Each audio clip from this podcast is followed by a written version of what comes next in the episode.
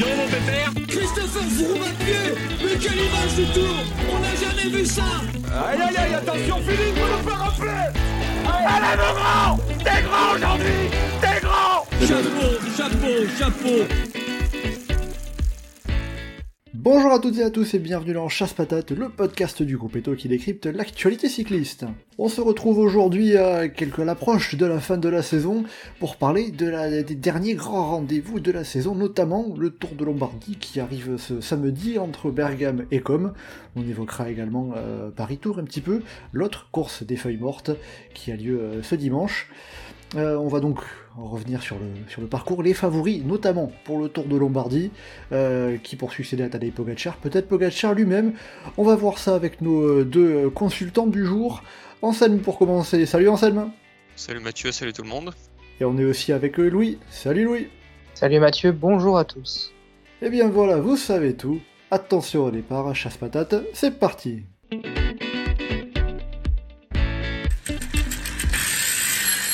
Alors, pour commencer, pour euh, parler du Tour de Lombardie, on va évoquer quand même le, parcours, puisque le parcours joue forcément un rôle dans le déroulé de la course. Cette année, on revient à un parcours entre Bergame et Com, puisqu'on avait ces dernières années relativement une, alternance entre une arrivée à Bergame et une arrivée à Com. Cette année, on revient à une arrivée à Com, mais à une petite différence, car pour la première fois depuis 2009, on aura une arrivée à Com sans un passage au mur ou au col du Sormano, une montée qui a été mise de côté euh, après la grave chute dont a été victime Remco Evenepoel en 2020. On rappelle qu'il avait été victime d'une fracture du bassin en chutant sur un, petit pont, et c'était pas le premier à avoir chuté dans, cette descente. Donc le Sormano n'est pas au programme cette année. On a un petit circuit final avec une, le San Fermo della Battaglia, le Civiglio et de nouveau le San Fermo della Battaglia avant l'arrivée à, à, Com, juste avant l'arrivée à Com. On a donc euh, des montées qui sont peut-être un petit peu moins longues, puisque le Civiglio ça fait 4 km, certes à 2,7% c'est assez pentu. Est-ce que du coup euh, ça change foncièrement euh, la, typologie du parcours pour vous par rapport aux, années précédentes? Moi je pense pas. Enfin, évidemment ça va peut-être... ça change on va dire c'est le parcours, mais enfin ça reste une course qui va être très dure, très longue et qui va rester axée pour des grimpeurs ou des punchers mais euh, enfin, on va pas avoir un scénario, de course complètement différent. Louis, est-ce que ça peut peut-être euh, euh, être un peu moins typé grimpeur comme parcours avec justement des montées qui sont moins longues, peut-être un peu plus d'équilibrage entre puncher et grimpeur? Ouais, forcément, on enlève la difficulté que je pense être la, plus dure du parcours classique de, du Tour de Lombardie. forcément, on est toujours sur une course longue, ça, on sait, tu, tu l'as bien dit. Euh, on reste sur une classique qui est réservée euh, à des bons grimpeurs, punchers.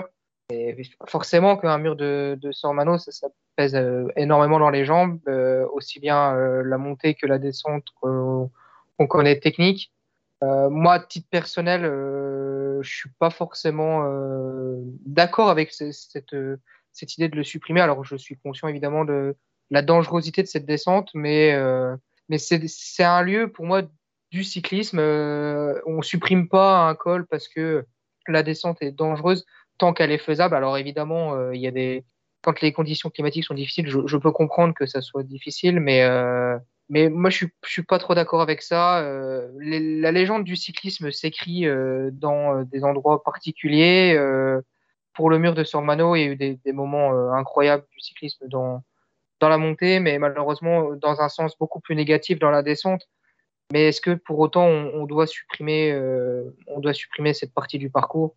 Je ne sais pas. Euh, est-ce que c'est les, les, coureurs qui, c'est leur comportement en descente qui la rendent peut-être plus dangereuse Évidemment, elle est technique, mais euh, elle est faisable et, pour moi, c'est pas forcément une bonne idée. Après, euh, je, m'éloigne un petit peu de la question de base et. Euh... Non, mais c'est intéressant justement de voir parce que c'est aussi un choix hein, de la part des organisateurs du Tour de Lombardie de se passer de, du mur de Sormano et même, enfin, de, simplement de Sormano en, tant que tel, hein, que ce soit ni le mur ni le col ne sera emprunté. Alors après, tu disais le mur de Sormano, un élément un peu historique. Ça fait, euh, il est vraiment revenu au programme du Lombardie que en 2012. Avant, on, a eu, on avait eu plusieurs fois le col de Sormano qui est moins pentu. Le mur de Sormano, c'est quand même beaucoup plus récent pour le coup. Oui, non, mais je, suis d'accord. Après, c'est parce que je suis d'une génération un petit peu plus jeune et pour moi, j'ai toujours vu le, le Lombardi avec le, le Sormano. Mais, mais voilà, enfin, pour ma part, c'est un lieu euh, historique classique de la saison à un moment fort, euh, au même titre que les, euh, le, la tranchée Larambert, les, les monts pavés. Enfin voilà, c'est pas dans le, le, même type parce que voilà, on peut pas comparer un secteur pavé à un col. Mais si je dois comparer, malheureusement, on, Casartelli se tue dans le porté d'aspect dans la descente, mais c'est pas pour autant qu'on n'est pas repassé au porté d'aspect sur le Tour de France. On sait que cette descente est dangereuse. En plus, il y a des, euh, y a des éléments euh, qui la rendent très dangereuse par rapport aux les, blocs de béton. Mais, euh, mais les coureurs continuent de passer devant et, et même s'il y a peut-être eu des aménagements depuis, les coureurs font plus attention. alors, je ne remets pas du tout en cause la chute de Evenepoel, qui est, je pense, déjà de base une erreur de pilotage. je ne crois pas qu'il y avait eu de, de, problèmes mécaniques sur son vélo. Le pilotage, ça fait partie du, cyclisme. Malheureusement, euh, bah ça a été un défaut pour Evenepoel sur cette course. Euh, c'est très bien qu'il soit revenu à un super niveau d'ailleurs. Et euh, voilà, je suis un petit peu, un petit peu contraigné par, par cette suppression du parcours. Après, c'est un choix des organisateurs, il est totalement respectable. voilà, mais on, vivra quand même une bonne course. Là-dessus, je, reste optimiste. Bon, donc du coup, pour résumer, pour, euh, pour vous deux, euh, l'absence de, du Sormano, et notamment ce petit circuit final euh, avec San Fermo della Pataglia et le Civiglio, ça va pas forcément rendre la course plus ouverte. Bah en fait, je me dis que si, peut-être. Genre, ça va pas foncièrement changer le déroulé de la course, mais ça peut amener un outsider à s'imposer dans le sens où le mur de Sormano, de par sa difficulté, c'est souvent les meilleurs qui en sortent en tête et les écarts peuvent être, on va dire, irrémédiable. Et là, sans cette difficulté, ce sera peut-être plus compliqué de se débarrasser de certains coureurs. Et même d'autres pourraient profiter de temps mort pour se faire la malle. Enfin, à mon sens, la course est peut-être un peu ouverte, mais c'est pas, c'est pas un changement, on va dire. Euh, enfin, ça change pas la nature de la course. Donc, ça sera plus, plus tactique. Ah, probablement, Ok. Bon, après, il faut quand même se signaler que le Civiglio, c'est très pentu. Hein. C'est euh, 4 bornes à quasiment 10%. Euh. Ça compense un peu le, pourcentage du Sormano, qui sont certes euh, beaucoup plus élevés. Hein. Si, on veut, ça, ça, pourrait se rapprocher d'un Liège-Bastogne-Liège. Un peu plus dur, et je pense qu'il y a un peu plus de dénivelé. Et encore, faudrait vérifier. Mais euh, et les, les, difficultés sont plus ou moins loin, je crois, un peu plus proches peut-être de l'arrivée. Et donc, euh, donc les, les, costauds seront devant, mais en effet, ça ouvre un petit peu plus les portes à, à, des, à des moins bons grimpeurs qui étaient beaucoup euh, plus pénalisés par l'ancien parcours du, du Lombardie. Est-ce que par exemple on peut voir euh, le vainqueur sortir dans le passage de Madonna del Ghizzalo à plus de 60 km de l'arrivée? J'y crois moyen. C'est possible. Enfin, tout est possible, hein. mais enfin, ce serait surprenant. Bon, donc euh, vous attendez plus à voir euh, la course se jouer, euh, notamment dans le Civiglio, les, derniers kilomètres autour de, autour de Com. Oui, après, je dis pas que ça aura pas écrémé avant, hein, mais on a quand même, on aura, je pense, encore une vingt trentaine de coureurs quand on arrivera pour la première fois à San Fermo de la Battaglia. Pour vous, il y a moyen qu'un coureur se, se, détache, arrive en solitaire encore une fois, c'était le cas ces dernières années. Euh, ça devrait pas se, jouer au sprint dans un petit groupe ou c'est faisable? Mmh, bah, Du coup, euh, pourquoi pas? Pas un gros groupe de sprinteurs, hein, faut pas abuser, mais euh, allez, un petit groupe de, de 4-5 coureurs, c'est pas impossible. ça va dépendre de, ce qui va se passer dans les, dans côtes précédentes avant le vrai final si on veut, si ça dynamite de loin, euh, c'est un scénario qui est envisageable d'avoir un, petit sprint en petit comité. C'est pas exclure hein, Et justement, on va passer euh, à vos favoris, aux coureurs qui vont animer cette course, les prétendants principaux à la victoire sur ce Tour de Lombardie. Louis, Anselme, euh, tout simplement, quel est le coureur que vous voyez remporter ce Tour de Lombardie, votre favori? Louis, je vais te laisser commencer. Qui d'autre que lui? Tadej Pogacar. Pour moi, c'est lui qui aura la grosse pancarte au départ. Euh, tout simplement, déjà, il est le tenant du titre. Hum, quand on voit sa forme actuelle, alors il fait pas un mondial exceptionnel, euh, mais euh, vainqueur des Trevali Varesine en début de semaine, deuxième du Tour d'Emilie. Je, je, pense qu'on a le, gros favori du jour. évidemment, bah, il sera surveillé.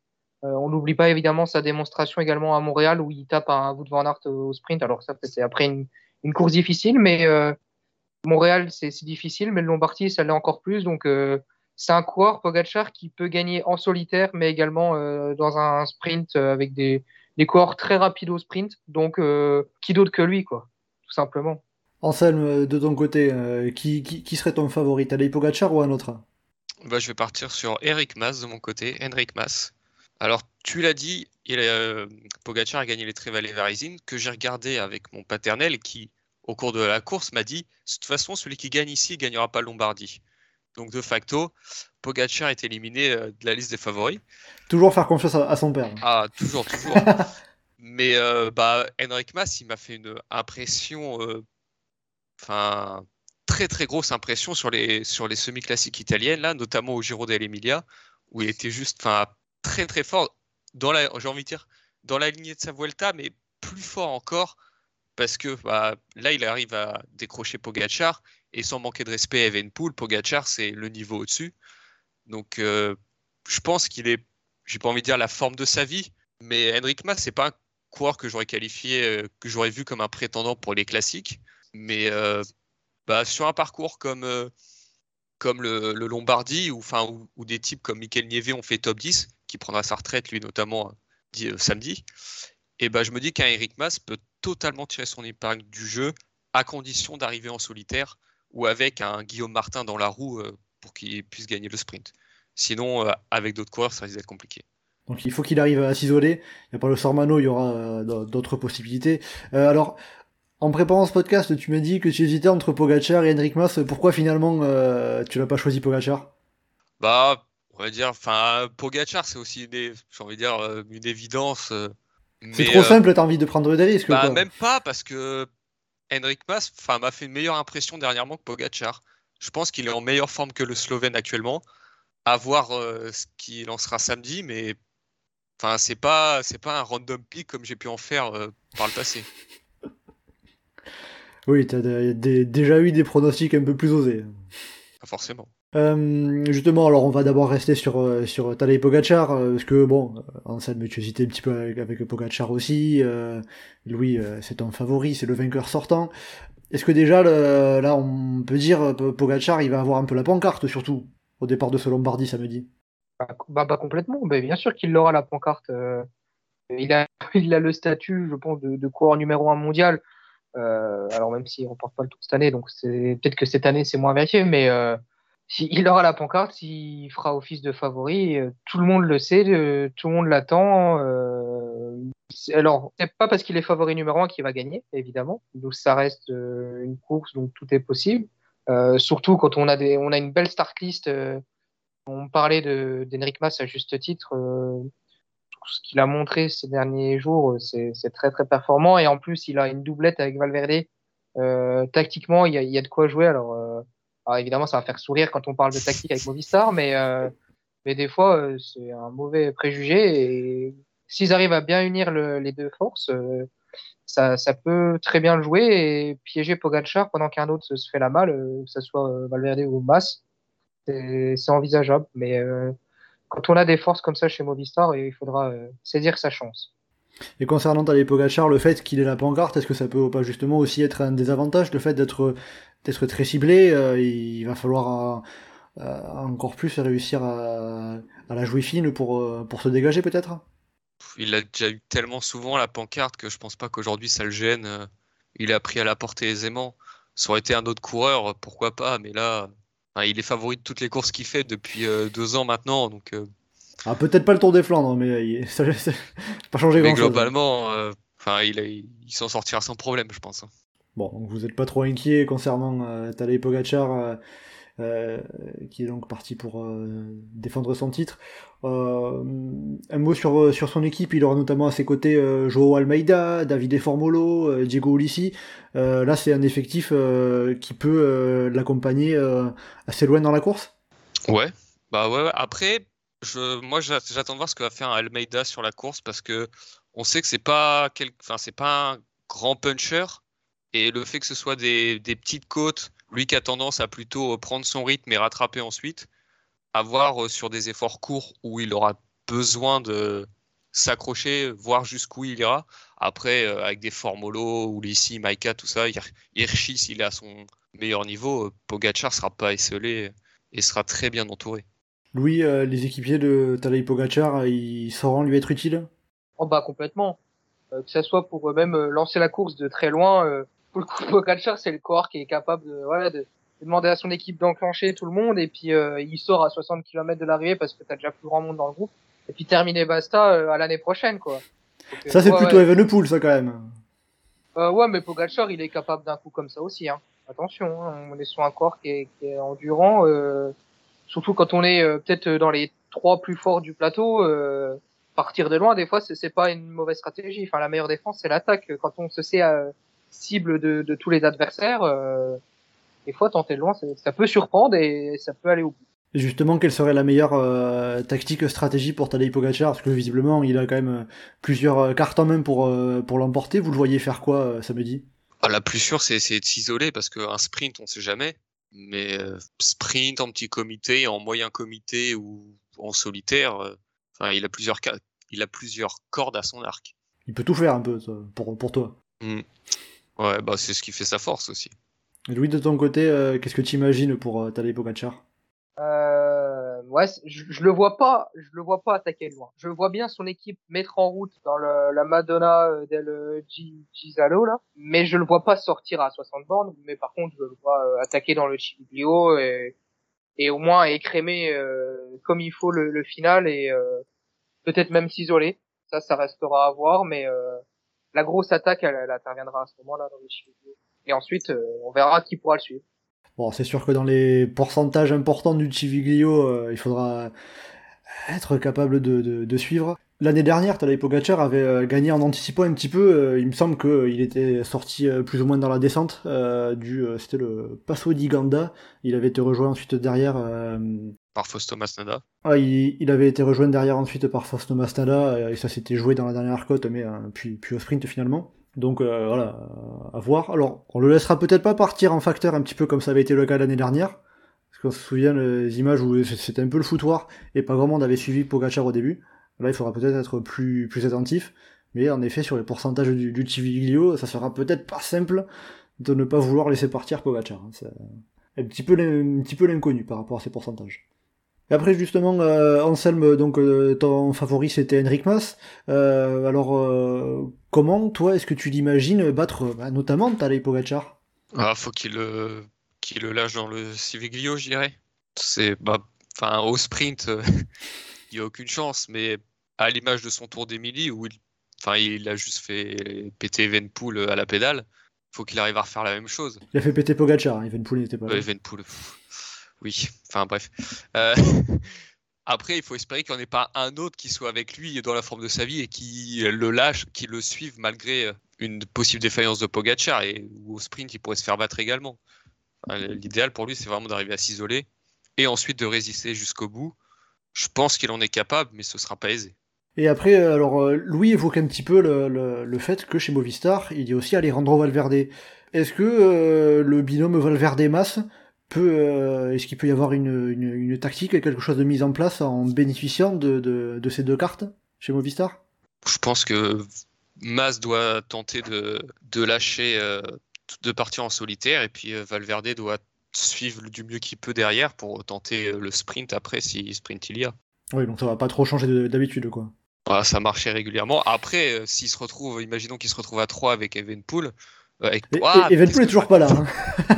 Evenpool n'est pas là. Avec Pogachar, euh, là, il pourrait tenter de, à tour de rôle d'essayer de le, lâcher, mais je pense qu'il y aura d'autres coureurs. Ils se retrouveront pas tous les trois.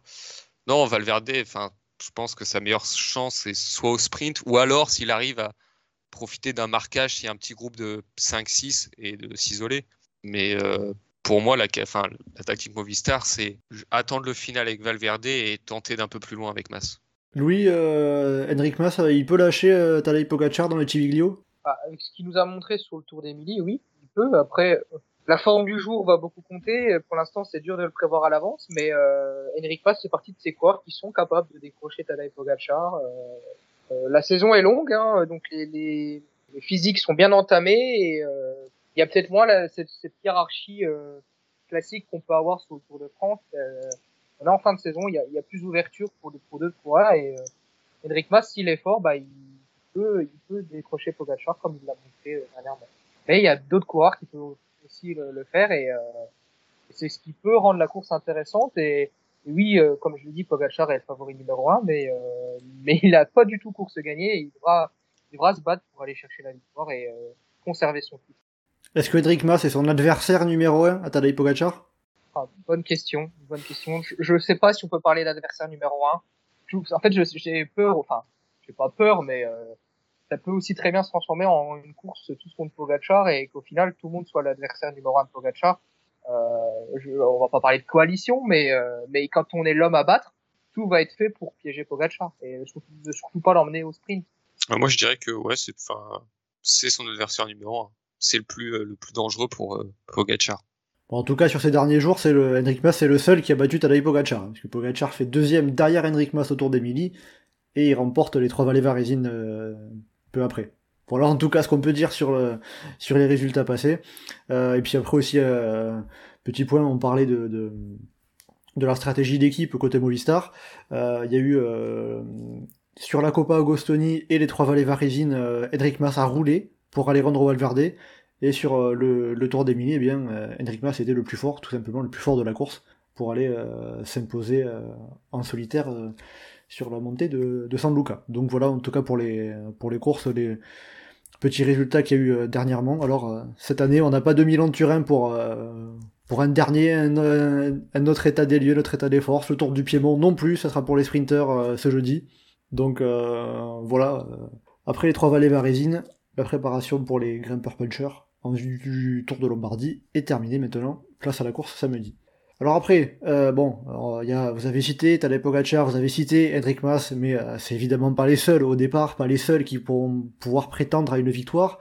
Euh, parmi les, euh, les, autres, peut-être pas favoris, mais ou alors outsiders, quels noms ou quelles équipes retiennent votre attention en particulier? S'il y avait une équipe, je dirais la Bora Hansgrohe, qui a une équipe, enfin, je trouve, a une composition très intéressante. On, on, a du Inlay, du Higuita, du Vlasov, euh, même euh, du Bourman et du Schwartzman. Et on complète avec euh, Fabro et Gross Chartner, en tout cas pour la, pour la startlist qu'on a actuellement. C'est pas mal non plus. Hein. C'est pas mal non plus. Hein. Donc, Il y a de quoi faire. typiquement, la Bora, c'est une équipe qui peut se retrouver avec 5-6 éléments dans le final. Alors après, il va falloir jouer tactique et être aussi fort que les gros clients. Et moi, c'est une équipe que je garderai à l'œil parce qu'elle peut montrer de belles choses. Alors, c'est pas la seule. Je vais laisser Anselme poursuivre, mais bah, attention à la Bora, attention. Bon, vous savez quoi, mais si Tant qu'à faire chacun un pronom, j'ai bien envie de dire Igita, parce que deuxième aux trois vallées varésines, euh, si jamais ça se joue au sprint, pourquoi pas? Et même en, en attaquant, pourquoi pas? Anselme, qu'est-ce que qu'est-ce que tu en dirais toi dans les Bah moi je suis euh, je suis resté sur les, les gars qui ont performé en Italie. Euh, à un moment j'ai pensé à Vingegaard, mais c'était la Croatie. C'est pas le même pays en effet. Hein. C'est pas le même pays et puis la, concurrence était différente. je le vois, il peut faire un résultat, mais je le mettrai pas dans mes top favoris. Non, moi je suis resté sur des, des, des jeunes pépites. Euh, Pozzo Vivo, Uran, c'est les deux ont très bien marché sur les trois courses, euh, enfin sur toutes les courses euh, italiennes de, de préparation. C'est des habitués de Lombardie, une course qui leur réussit plutôt bien, qui connaissent bien. Donc c'est des coureurs euh, que je garderai à l'œil. Alors Iguita, j'y avais pensé, même si le, Colombien est trop incertain. Mais, euh, et sinon, derrière, je pensais à des gars, il y a toujours des, des Vlasov, des Martinez, des gars, on sait qu'ils sont forts, mais difficile de cerner le, leur état de forme. Donc je suis resté sur des. On va rester sur Vivo ou Ran pour euh, les deux dans le top 5. Des coureurs d'expérience, hein. Tout à fait, ouais. Des jeux. qui, euh, qui, ont quand même d'ailleurs tous les deux, tous les deux fait top 10 sur les trois courses italiennes auxquelles ils ont participé. Donc c'est quand même euh, pas mal non plus, ça montre qu'ils sont là avec euh, la, Copa Agostoni, le Tour d'Emilie et les trois vallées varésines. Donc ça montre qu'ils sont quand même euh, plutôt en forme et qu'il va avoir probablement de bonnes jambes. Et ils ont eu également, comme tu le disais, plusieurs bons résultats sur le, sur le Lombardie, notamment Rigoberto Urano qui a fait trois fois troisième. On verra si ça sera une quatrième, troisième place ou si ça sera mieux cette année, pourquoi pas. On verra pour, pour Rigoberto Urano. Mais donc du coup, dans l'ensemble, il y a visiblement, il y a quand même beaucoup de coureurs, beaucoup d'équipes aussi, qui ont une carte à jouer, qui, qui, sur, le papier, avant le départ euh, samedi euh, midi, ont quelque chose à jouer, ils peuvent prétendre à la victoire. Ouais, ouais, bah, le, cette année. Globalement, même a, on, on l'a vu qu'il y a des noms qui se dégagent plus que d'autres, on va dire que l'état de forme et l'homogénéité du peloton fait euh, que l'incertitude euh, règne tout de même. Eh bien, euh, avant d'évoquer les coureurs français qui seront au départ, euh, un petit mot quand même sur deux coureurs d'expérience qui prendront leur retraite après ce Tour de Lombardie, à savoir Vincenzo Nibali, double vainqueur du Lombardie en 2015 et 2017, et Alejandro Valverde. Valverde, on en, avait parlé, mais Nibali, Valverde, euh, ils ont tous les deux euh, une carte à jouer euh, sur ce Tour de Lombardie? Valverde, oui, Nibali, j'ai du mal à le voir mieux qu'un top 10. Dans quel sens il, veut, il a plus, plus, plus la possibilité, les jambes? Bah, je le vois quand même en retrait, même s'il fait une année tout à fait correcte. Il est quand même en deçà de ce qu'il a, ce qui, de ce qu'il était lorsqu'il a gagné. Là, même si son, bah, son Giro très bon et un peu une surprise, euh, j'ai du mal à le voir faire mieux qu'un top 10. On le verra probablement à l'attaque, comme sur les Trevale Varesine, pour une sorte de jubilé. Mais je pense pas qu'il soit en lice pour la gagne. Louis, qu'est-ce que tu en penses de Vincenzo Nibali notamment euh, il, euh, il, il peut se mêler à la lutte ou euh, top 10 ça sera déjà un bon résultat pour finir? Je suis du même avis que Anselme. Je le vois pas euh, jouer la, la victoire et, et être quand même acteur de la course pour sa dernière sur une qui lui est chère euh, où il a justement marqué, enfin marqué l'histoire, euh, au moins de son empreinte, l'histoire de, de la course. Il sera à l'attaque, mais euh, je le vois pas au niveau des, des prétendants pour la victoire. Enfin, un top 10, c'est- ça me semble possible. Mieux peut-être en fonction des circonstances de course, mais je le vois pas gagner. Enfin, en tout cas, je, je le mettrai pas dans mes Donc euh, pour vous deux, c'est plutôt Alejandro Valverde que vous voyez euh, réussir le mieux sa sortie. Oui. Eh bien, très bien, et puis euh, on va évoquer également euh, les coureurs français qui sont au départ. Euh, là, on a notamment Julien Lafilippe, Romain Bardet, Guillaume Martin, Rudy Mollard, Warren Barguil ou encore Pierre Latour, pour faire euh, petit panorama d'ensemble des principales cartes françaises. Qu'est-ce qu'on peut espérer pour, pour nos coureurs français? Est-ce qu'il y a moyen de jouer la gagne déjà? Moi, je vois pas de Français gagner. Désolé. Louis, est-ce que, est-ce que tu vas sauver le bateau français démoli par Anselme Non, mais tout est possible. On, on a des bonnes cartes à jouer et euh, comme on l'a dit, c'est assez ouvert. Alors, euh, on avait, on n'a pas le, le super favori de la course comme ça peut être le cas l'année où Thibaut Pinot gagne. Euh, mais euh, faut, faut, faut tenter sa chance. Faut, faut espérer être dans un grand, dans une grande journée et puis que ça, ça sourit. Il y a de quoi faire. euh, on, on a des bonnes cartes, comme on l'a dit. euh. Après, c'est vrai que dans les, les noms qu'on a cités, euh, à part peut-être Julien Philippe, personne n'a le profil d'un vrai vainqueur du Lombardie. Après, le problème de Julien, c'est que on a des petites incertitudes sur euh, sur sa forme. Alors, il a fait une très bonne impression euh, sur la Copa Bernocchi, mais euh, est-ce que ça sera suffisant pour être euh, dans les trois plus forts de, de la course samedi J'espère, en tout cas, j'espère le, le retrouver à une super forme pour une course où il aura moins le, le poids de favori. euh, comme, euh, enfin voilà, il a plus le maillot de champion du monde. Alors, il a encore les liserés, mais euh, voilà, il, a- il aura moins ce statut de favori au, au départ, même s'il restera quand même surveillé. Pour moi, c'est Julien Lafilippe qui a le plus de chances de victoire. Après, un Guillaume Martin est capable de, de faire une très belle course. On sait qu'il a une plutôt bonne forme en ce moment. Mais euh, le, le problème toujours de Guillaume Martin, c'est qu'il a un peu de mal à, à finir, euh, à conclure, on va dire, face à face à l'échelon World Tour. Sur un monument, euh, c'est pas le profil de, de vainqueur. Après, j'espère évidemment hein, qu'il brillera et euh, qu'il me fera mentir et, euh, et ce sera, ce, ça serait magnifique. Mais, euh, mais je, je le vois pas gagner euh, le Tour du Lombardie, malheureusement. Et Romain Bardet? Euh, il n'a pas été si rassurant que ça pour sa première course après le, le mondial. Euh, J'y crois pas. Après, euh, on sait que Romain, il aime beaucoup les, les courses longues. euh, c'est le genre de classique qui lui convient parfaitement.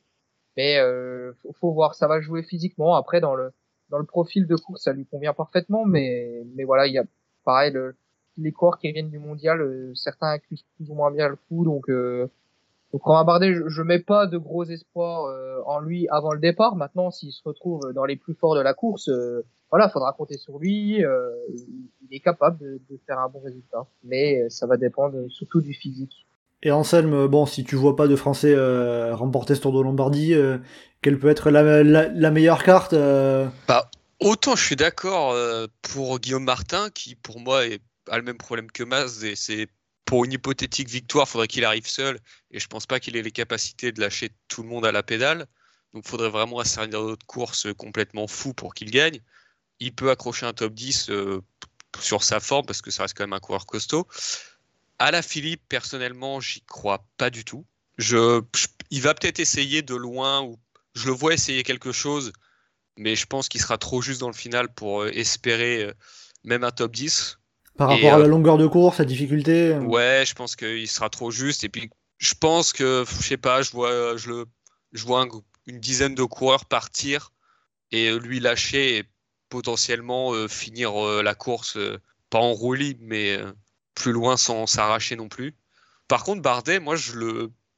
Sur la saison qu'il a fait, alors certes, il n'a pas été forcément rassurant sur ses sa reprise, mais au vu de sa saison et du coureur qu'il est, je pense que c'est pour moi la meilleure chance française, même devant Guillaume Martin. Alors, je le vois mal faire mieux que top 5 parce que s'il arrive pour la game, pour moi, c'est dans un petit groupe. Et au sprint, c'est pas Pogachar. Mais euh, pour moi, c'est la... si je dois parier sur le français le mieux placé, ce sera Bardet. Donc on a, euh, pour résumer, Julien Philippe d'un côté, Romain Bardet de l'autre. On verra donc euh, top 5, podium, peut-être victoire. On verra bien donc le résultat de ce Tour de Lombardie ce samedi. Euh, et on rappelle que le dernier Français à avoir remporté le Tour de Lombardie, eh bien c'était Thibaut Pinot en 2018. Euh, on verra s'il y aura un successeur au coureur de la Groupama Viegi qui lui ne sera pas au départ de ce Tour de Lombardie. On va terminer ce podcast en évoquant euh, l'autre classique des feuilles mortes qui a lieu ce dimanche, à savoir Paris Tour. de ce côté-là, le dernier vainqueur français, c'était tout simplement l'année dernière avec Arnaud Desmar. alors donc, qui remportera Paris Tour Louis Anselme, euh, quel est euh, là aussi votre euh, favori pour remporter Paris Tour? Moi j'ai dit Arnaud Delis. Pourquoi Arnaud Delis? Oh, Parce qu'il est monstrueux. C'est là j'ai envie de dire sa fin de saison, enfin toute sa saison, il a été hyper régulier. Les semi classiques belges, il en a gagné je ne sais combien. La Famen Ardennes classique où il tombe à 900 mètres et puis fait un sprint de je sais pas de malade pour finir, venir finir finalement 15e dans le même temps que le vainqueur. Ben, il est sur une forme phénoménale, hyper puissant. Il a, un peu en retrait sur Binch, et Binch, mais euh, sur Paris Tour, il fait clairement partie des favoris. Et tant par sa vitesse que par, on va dire, sa, capacité et sa force, il a tout ce qu'il faut, soit pour, dans un sprint, soit dans une course compliquée. Donc, euh, pour moi, c'est euh, un des gars qu'il faudra absolument surveiller. C'est-à-dire que c'est un coureur euh, avec sa pointe de vitesse assez phénoménale. Hein. 9 victoires cette saison. Il faut quand même le, signaler pour un néo-pro. le plus dur, ça va être de le faire sortir le sarou dans, dans, les montées, sur les chemins de vigne. Ouais, c'est ça. C'est, je veux dire, faut espérer une crevaison ou quelque chose comme ça. Il bah, faudra que lui espère ne pas avoir de crevaison de problème mécanique. Ça, par contre, oui. Clairement, mais euh, enfin, moi, son seul bémol, c'était à la Bretagne classique, où je le voyais bien remporter le sprint du peloton. Il était en retrait. Donc, euh, mais là, sur Paris Tour, je pense qu'il a toutes les cartes en main pour s'imposer. Louis, de ton côté, donc on a Axel Delis, euh, on a Arnaud Delis, Axel c'est son frère. Pour, pour Anselme, toi, quel est ton, ton favori pour Paris Tour? Mon favori, ce sera Christophe Laporte. il est en une énorme forme, il a pris une dimension supplémentaire avec son arrivée dans la Jumbo Visma.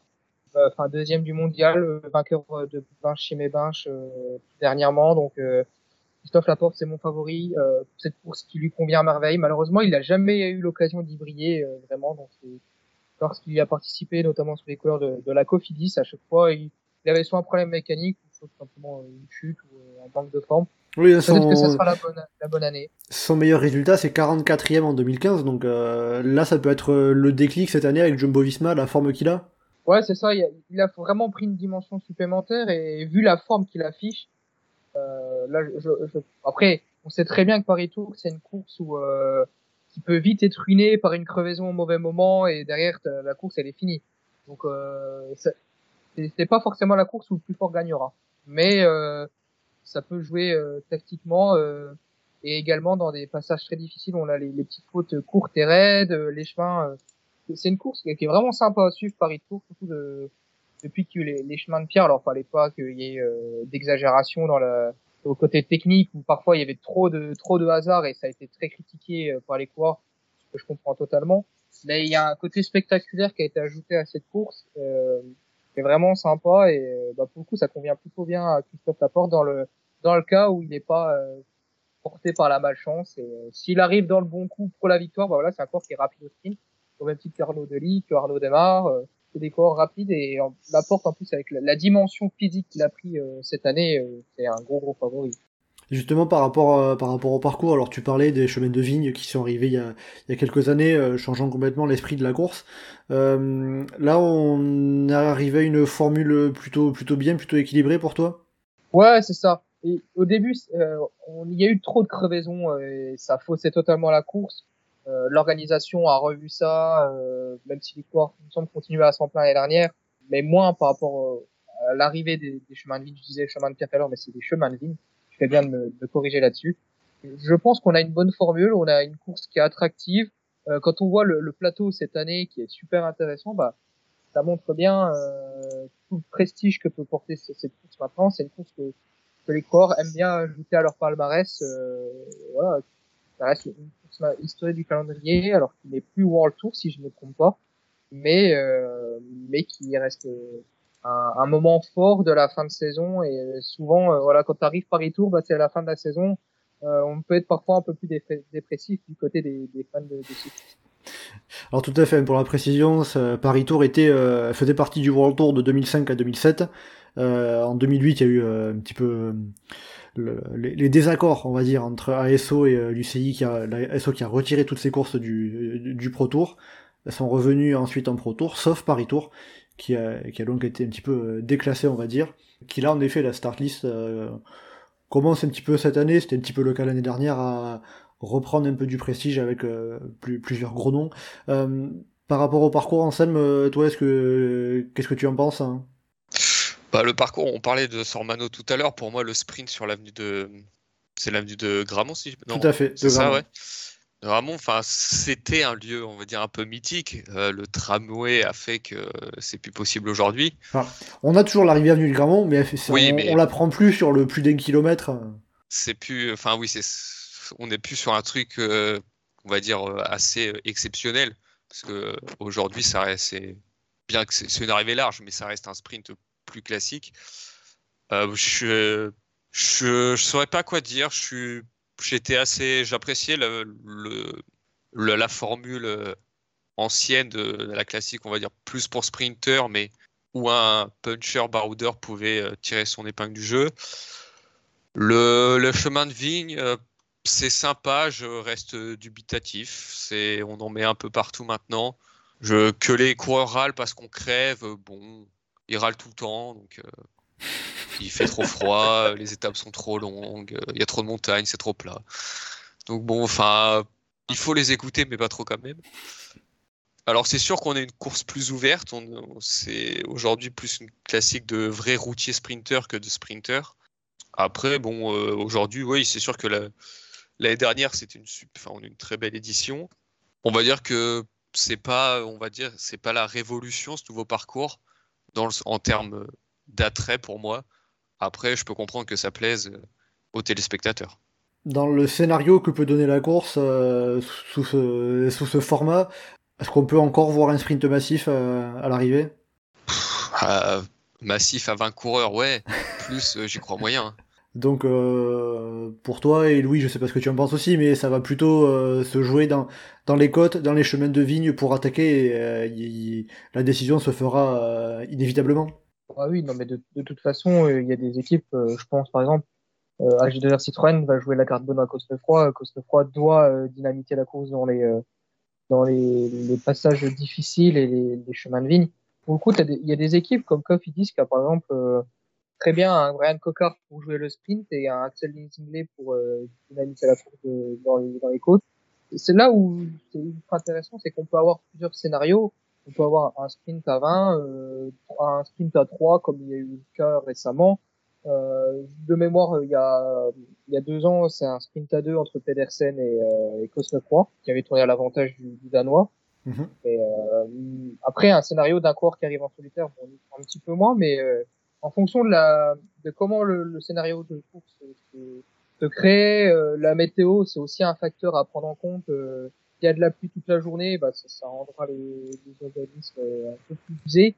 Euh, je n'ai pas d'infos là-dessus. Enfin, c'est encore un peu tôt prononcé, mais euh, si on a du vent, ça peut très bien bordurer sur la première partie de course également. Ça, c'est déjà arrivé, il me semble, euh, même dans les dernières éditions. Donc, c'est une course qui est ouverte où on peut avoir plein de plein de scénarios et, et au final une belle course. Alors, j'espère qu'on se régalera pour, pour ce. Justement, donc, si ça se joue euh, sur euh, sur ces côtes avec euh, avec des attaques euh, parmi les noms que vous n'avez pas cités alors vous avez évoqué Christophe Laporte et Arnaud Delis comme comme vos favoris les autres noms il y a aussi pas mal de coureurs qui peuvent se distinguer tu as cité justement Benoît Cosnefroy côté H2R Citroën Brian Cocard et et Axel Zinglet chez Cofidis on a aussi pourquoi pas du Arnaud Desmar, le dernier vainqueur, qui peut se succéder à lui-même. Euh, Jasper Stuyven, troisième l'an dernier. Euh, d'autres noms, Alberto Bettiol, Axel Laurence, euh, Anthony Turgis. Pour le pari un peu osé, moi je dirais Mozzato, de BNB. Lucas Mozzato, donc ça serait plutôt un petit groupe au sprint pour toi, du coup, dans ce cas-là Bah, moi je pense plutôt du fait que cette année, il a quand même montré qu'il était. Enfin, pas vraiment un sprinter, mais pas que et qui pouvait être costaud quand la course était compliquée. Donc c'est, euh, enfin, je, le vois là passer et je me dis que dans les surprises, ça peut être, euh, bah du coup, ce serait pas forcément une surprise. Une surprise, mais pas vraiment une surprise en même temps. Euh, je pense notamment à son à son Trobro cette année où il a été très costaud avec face à Hofstetter. Donc bon, il a perdu, enfin il fait deuxième, mais sur une, on va dire sur une course avec des caractéristiques un peu proches, que même si là, la concurrence sera un peu plus internationale.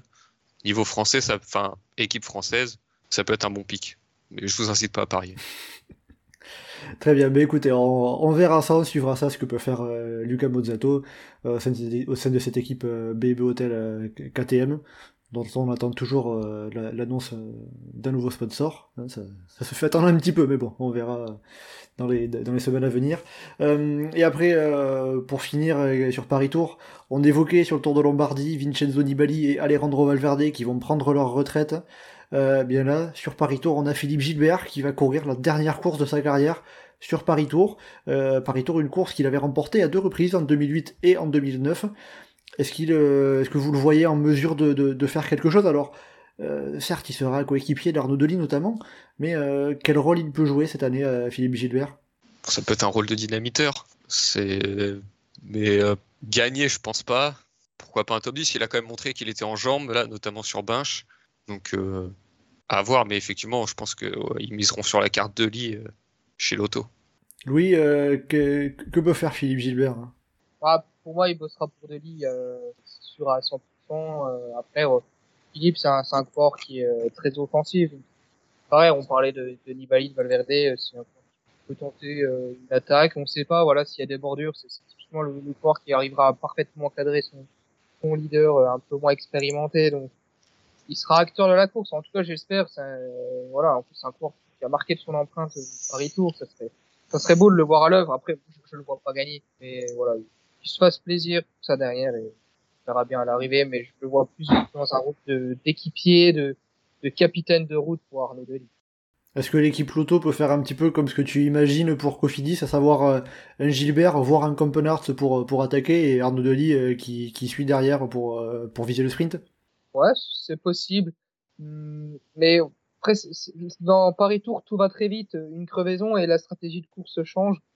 Donc il y a le scénario idéal qu'on se crée au briefing et, euh, et c'est euh, ça peut être typiquement euh, ok Victor Campenart, Florian Vermeersch et Philippe Gilbert, vous essayez de de créer des coups, de suivre des coups dans le dans la les parties côtes et puis on garde Arnaud Delis pour le sprint. Ça peut être le, briefing de base, mais mais par contre, dans un final, si à la sortie de la dernière côte, on a Arnaud Delis et Philippe Gilbert dans le même groupe, Gilbert se mettra absolument au service de Delis et ça, c'est euh, clairement euh, ce qui va se passer.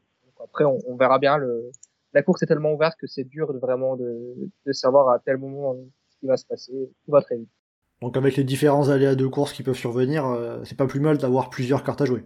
Complètement, complètement. Ça peut, Et c'est tellement ouvert que ouais, avoir plusieurs cartes, ça permet parfois même de sauver un bon résultat. Eh ben écoutez, on verra ça donc euh, Paris Tour qui sera ce dimanche au lendemain du, Tour de Lombardie, euh, les euh, deux euh, dernières grandes classiques du calendrier 2022. la saison n'est pas encore tout à fait terminée, mais c'est les derniers grands rendez-vous de cette saison 2022. voilà, Anselme, Louis, merci beaucoup d'avoir été en ma compagnie aujourd'hui pour ce podcast pour présenter ces deux classiques des feuilles mortes version 2022. Pour le prochain podcast, on se donne donc rendez-vous la semaine prochaine ben, pour justement débriefer le Tour de Lombardie et Paris Tour. C'est euh, deux grandes classiques qu'on vous fera suivre évidemment euh, sur notre compte Twitter euh, le groupe Eto pour ceux qui ne le suivent pas déjà. et en attendant donc le prochain podcast, eh bien si vous voulez nous suivre, vous pouvez nous suivre sur le site et le forum du groupe Eto, legroupeeto.fr, ainsi que sur nos différents réseaux sociaux, Twitter, j'en ai parlé, mais aussi Facebook et Instagram. N'hésitez pas à commenter, liker et partager ce podcast. Merci beaucoup et à bientôt dans Chasse Patate